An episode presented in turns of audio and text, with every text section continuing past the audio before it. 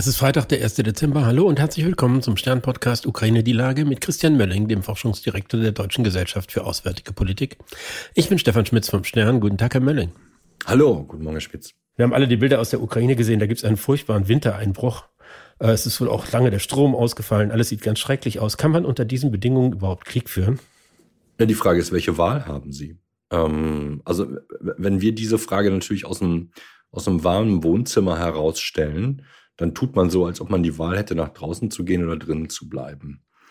Ähm, die Ukrainer haben möglicherweise diese Wahl gar nicht, denn das hat Lavrov jetzt ja auch nochmal bestätigt, Putin davor auch, dass man zurzeit gar keine Notwendigkeit auf russischer Seite sieht, irgendwie in Verhandlungen zu kommen oder diesen Krieg zu verlangsamen oder sonst irgendwas.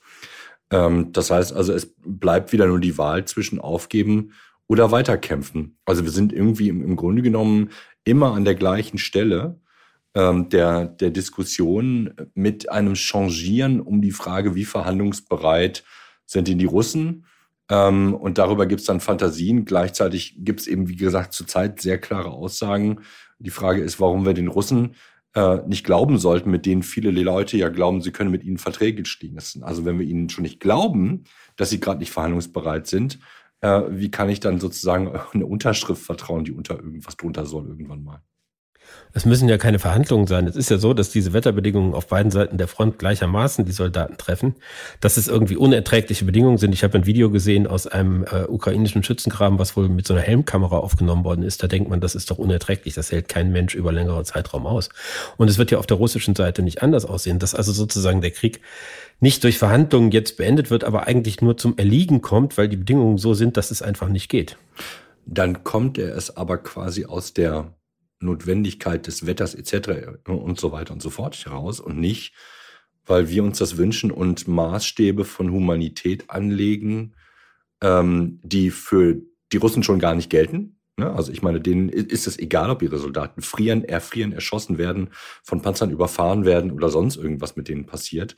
Ähm, und die Ukrainer sind, glaube ich, zurzeit einfach in der Lage, ich wollte gerade sagen, in der dramatischen Lage, ob die dramatisch ist, äh, hängt davon ab, wie man es äh, wie letztendlich bewertet, dass sie zum jetzigen Zeitpunkt äh, es sich nicht leisten können, diesen Kampf einzustellen, weil sie dann ja sterben werden. Hm. Gleichzeitig sieht man, dass äh, die russischen Streitkräfte Kiew so heftig angreifen wie seit langer, langer Zeit nicht mehr mit Drohnen insbesondere. Glauben Sie denn, dass die äh, die Ukraine besser gerüstet ist, um diese Terrorangriffe abzuwehren und die Bevölkerung effektiv davor zu schützen, dass ihnen ihre Heizung kaputtgeschossen wird und ihre Stromversorgung?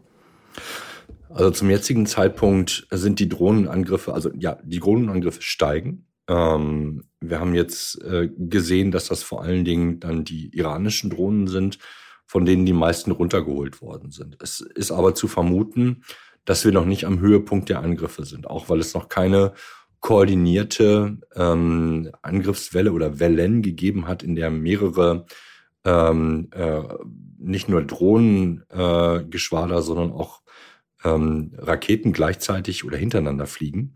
Zurzeit scheint es so zu sein, als ob die Russen versuchen wollen auszuspähen, wo die Flugabwehr stationiert ist und wie viel es ist, um dann im Grunde genommen besser dosiert ihre Marschflugkörper einsetzen zu können. Das ist die perfide Logik, die da jetzt hintersteht. Und das wird man auch zum jetzigen Zeitpunkt noch nicht machen, weil zurzeit das Wetter in Anführungsstrichen so nicht so gut ist, sondern so ist, wie es ist, nämlich es ist warm. Das heißt also, wenn Sie jetzt die Heizung zerschießen, dann hat das den Terroreffekt nicht, den Sie eigentlich damit erreichen wollen. Ähm, die Frage ist dann, weil einfach die Ukrainer dann mehr Zeit haben, es wieder zu reparieren. Also das heißt, sie werden das schon versuchen, aus russischer Sicht so gut zu timen, dass sie erst dann losschlagen ähm, mit der großen Welle oder mit den großen Wellen, wenn tatsächlich der, der Terror-Impact am größten ist bei der ukrainischen Zivilbevölkerung. Das sind ja furchtbare Aussichten, vor allen Dingen, wenn man bedenkt, dass vor einigen Tagen die Ukraine, Ukraine mitgeteilt hat, das seien jetzt die schwersten Drohnenangriffe auf Kiew seit Kriegsbeginn gewesen. Und sie sagen, das ist sozusagen die Auskunftsmission, um den, den Weg für künftige Raketen zu finden. Das würde ja bedeuten, dass noch viel, viel mehr zu erwarten ist und dann auch mit Folgen noch größer, die über das im vergangenen Winter hinausgehen. Na klar, ähm, man kann das und auch die Lage der russischen Soldaten als, als dramatisch ähm, bezeichnen. Ich glaube, die Frage ist, okay, was, was folgt dann auf der einen Seite politisch draus? Aber wir sehen ja auf der anderen Seite, dass Russland ähm, in den letzten Wochen und Monaten, das ist zumindest die, äh, die Annahme, doch in erheblichem Maße Marschflugkörper vor allen Dingen zurückgehalten hat und nicht eingesetzt hat, um wahrscheinlich diese große Angriffswelle zu fliegen, weil man eben versuchen will, ähm, also im, im besten Fall aus Sicht des Kreml einen kompletten Blackout zu erreichen und damit einfach die Zermürbungstaktik fortzusetzen. Aus Sicht des Kreml ähm, spielt Zeit auf der langen Achse im Grunde genommen keine Rolle. Klar, man braucht jetzt zwischendurch oder man möchte gerne zwischendurch Erfolge haben, deswegen auch die, äh, die militärischen Aktivitäten rund um Bachmut und Aveka. Ähm, die haben aber eher was damit zu tun, dass Putin eine gute Ausgangslage haben will für sein Antreten zu, zu der Präsidentschaft. Da geht es nicht darum, dass es eine demokratische Wahl gibt und er das verlieren kann, aber er will nicht von den rechten Hardlinern überholt werden und im Grunde genommen die Kontrolle nicht verlieren, aber sozusagen da Kompromisse machen müssen im internen Machtgerangel. Ähm, aber alles das ist das, was jetzt bevorsteht. Ähm, das war letzten Winter auch so. Da war es eben so, dass die Infrastruktur noch ein bisschen besser aufgestellt war. Die Russen möglicherweise, das weiß ich allerdings nicht mehr, möglicherweise weniger Flugkörper gehabt haben und auch mit der Gegenwehr, mit der, mit der äh, Verteidigungsfähigkeit nicht so gerechnet haben. Sie haben eben nochmal wiederholt, dass die Ukrainer keine Alternative haben, egal wie schlecht die Bedingungen sind und mit wie viel Leid das verbunden ist. Nun hat mein Kollege Moritz Gartmann einen äh, vielbeachteten Kommentar geschrieben, in dem sagt er, wir sollten damit aufhören und würden den Ukrainern keinen Gefallen tun, wenn man ihnen immer weiter erzählt, dass nur ihr Sieg den Krieg beenden kann. Am Ende, sagt Moritz Gartmann, den ich sehr schätze, werde keine Seite ihre Maximalpositionen durchsetzen. Was würden Sie dem sagen? Ich würde ihn fragen, so und jetzt? Was sind denn jetzt die Pläne, die daraus entspringen? Wenn, ich ne, kommen wir nochmal zurück zu dem, was, was Putin gesagt hat. Wir sind gerade erst am Anfang der ganzen Geschichte. Ähm, hier geht es darum, eine neue Weltordnung aufzubauen. Lavrov sagt, ja, verhandeln brauchen wir jetzt gerade nicht. Wir wollen Ukrainer ja keinen Vorteil verschaffen. Wir machen weiter. Ähm, also das ist, die, das Statement an sich ist in seiner Abstraktheit äh, irgendwas zwischen, ähm, zwischen falsch und richtig die Annahme, dass hier irgendjemand sagen würde, ihr müsst siegen und ihr könnt siegen, ähm, finde ich zu allgemein. So undifferenziert nehme ich ähm, zumindest meine Kolleginnen und Kollegen nicht wahr ähm, in, in der Aussage, sondern es gibt ja immer eine Verknüpfung dessen, was, was passieren muss, damit das und das passiert, zumindest aus der Sicht der Experten. Politik unterlässt genau diese Verbindung zwischen was heißt es denn, entweder zu siegen oder aber nicht zu verlieren? Was macht denn Deutschland, was machen die Europäer in dem Zusammenhang? Also von daher ähm, ist der Kommentar entweder eine Binse gewesen, ähm, mit einem Ende, das eben sowieso nicht erfüllbar ist, sagen, ja, keiner wird seine Maximalforderungen durchsetzen. Ja, wir wissen alle, dass das am Verhandlungstisch endet, aber was heißt das denn dann jetzt? Was mache ich denn, wenn ich einen Akteur habe, der auf der anderen Seite sagt, ich brauche mich gerade gar nicht mit euch an den Verhandlungstisch setzen. Es läuft für uns gut. In Klammern, es läuft zwar nicht gut, aber aus Sicht ähm, des Kreml kann dieser Konflikt nicht aufhören, weil man dann den Zahltag hat. Haben wir auch schon öfter darüber gesprochen. Und der ist zurzeit kein guter Zahltag. Letzte Variante, es gibt natürlich immer noch diejenigen, die sagen, naja, wir können verhandeln, klar, ist kein Problem. Ähm, wenn, wenn anerkannt wird, ähm, dass die von uns annektierten, aber nicht besetzten Gebiete komplett zu uns kommen, dann können wir drüber reden. Was natürlich eine absolute Perversion ist, weil erstens Russland hat die Gebiete noch nicht erobert. Sie gehören ihm nicht. Ähm, und man fängt sozusagen an, mit dem man als erstes den russischen, äh, den russischen Minimalsieg, den man zu Hause in Russland zu Hause definiert hat, als erstes mal anerkennt. Das heißt, die Russen haben sowieso schon gewonnen. Als absoluter, also Wahnsinn ähm, in der in der Argumentation oder in der Nicht-Argumentation in solchen Dingen drinne. Kann es sein, dass man den gleichen Sachverhalt aus zwei Perspektiven betrachten kann? Einmal aus dieser rationalen Expertensicht, die Sie haben, und aus einer Sicht, die irgendwie die des Reporters, der auf dem Friedhof gestanden hat, wo er sieht, die meisten Heldengräber sind aus diesem Jahr und nicht aus dem letzten. Ganz viele sind entstanden nach Beginn der Sommeroffensive. An den Gräbern stehen Frauen, die sagen, das kann so nicht weitergehen. Und dass man denen immer weiter sagt, wir kämpfen bis zu eurem Sieg, dass das dann irgendwann problematisch wird. Unabhängig davon, dass man auf so einer rationalen Ebene natürlich sehen muss, alles andere als ein Sieg der Ukraine hätte furchtbare Konsequenzen auch für uns. Ja, aber genau, das ist doch das Dilemma. Wenn wir beide, Herr Schmitz, da heute stehen würden, dann würden wir wahrscheinlich auch Tränen weinen und sagen, wie schrecklich das ist. Und das können wir auch von hier aus sagen. Ähm, und ich sage jetzt was, was mir möglicherweise nachher andere um die Ohren hauen, aber meine, ersten, meine Aufgabe ist ja die Rationalisierung des Diskurses. Ähm, und das setzt eine entsprechende Distanz voraus. Sie können aus meiner Erfahrung heraus dann gut helfen, wenn sie zwischen sich und demjenigen der beraten werden muss, eine Distanz schaffen können. Und dann sonst können sie, sonst werden sie Teil des Systems.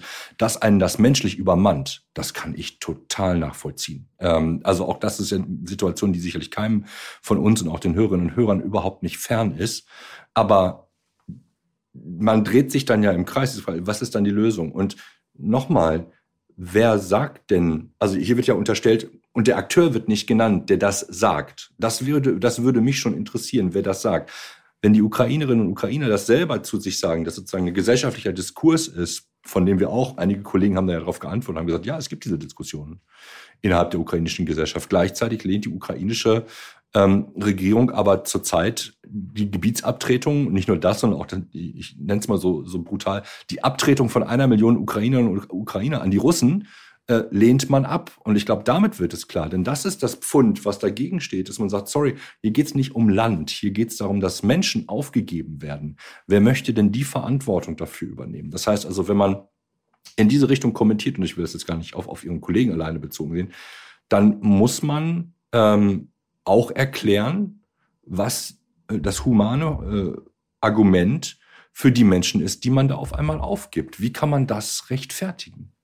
Sie haben gesagt, dass äh, die Russen sehr deutlich gemacht haben, dass sie kein Interesse an Verhandlungen haben, was sicherlich auch stimmt, oder jedenfalls kein Interesse an Verhandlungen, die zu substanziellen Zugeständnissen führen. Nun hat es gerade viel Streit und Ärger und sogar den Boykott einiger Staaten gegeben wegen der Teilnahme von Sergei Lavrov, dem russischen Außenminister, am OSZE-Ministerrat in Skopje. Was würden Sie da empfehlen? Mit dem Mann zu reden oder sich mit ihm an einen Tisch zu setzen, auch wenn es vermutlich nichts bringt? Oder zu sagen, die Situation ist im Moment so, dass es irgendwie, dass wir gehen, wenn die Russen kommen? Also ich glaube, die USZE, erster Punkt, hat sich schon seit langem, langem, langem überlebt. Ähm, daran festzuhalten, ist ja im Grunde genommen äh, ein Versuch an, an dem Festhalten einer, einer Weltordnung, die im Grunde wahrscheinlich schon in den 90er Jahren zerbrochen ist. Ähm, kann man zweitens dieses OSZE-Ministerratstreffen hätte keinen Menschen interessiert, wenn es nicht diese, diese Dimension mit Lavrov gäbe. Und wir jetzt im Grunde genommen sprechen wir über die Kommunikation über diesen Event und über die Möglichkeit, die nicht genutzte oder genutzte Möglichkeit von Lavrov oder nicht genutzte Möglichkeit der Europäer, Lavrov zu stellen und zu sagen, was bist denn du eigentlich für einer? Hätte man die Gelegenheit nutzen sollen? Ich finde ja, wenn man eine gute Antwort hat. Wenn man aber keine gute Antwort hat, dann ist es besser, sich nicht zu stellen. Denn wir sind ja auch da in sozusagen in einem Informationskrieg und wir wissen, dass das europäische Narrativ ähm, längst nicht bei allen gut funktioniert. Also von daher ist es auch eine kommunikationsstrategische Entscheidung, mache ich das ähm, oder mache ich das nicht, ähm, den Lavrov darzustellen? Oder kriege ich überhaupt die Gelegenheit, das, das zu machen? Oder droht mir, dass das im Grunde genommen mir aus den aus den Händen gerät. Aber ich muss ganz ehrlich sagen, und das sage ich jetzt auch mal so ungeschützt, da sozusagen auf dem Niveau einer Organisation, deren Relevanz seit Jahrzehnten im Absteigen ist, daraus jetzt sozusagen einen zentralen Punkt zu machen, ähm, das finde ich eher, ehrlich gesagt, äh, schwierig. Ich danke Ihnen, Herr Melling. Ich danke Ihnen, Herr Schmitz. Das war Ukraine die Lage. Die nächste Folge finden Sie am Dienstag bei Stande.de, RTL Plus und überall, wo es Podcasts gibt. Ganz herzlichen Dank und Ihnen einen schönen Tag. Tschüss, bis zum nächsten Mal.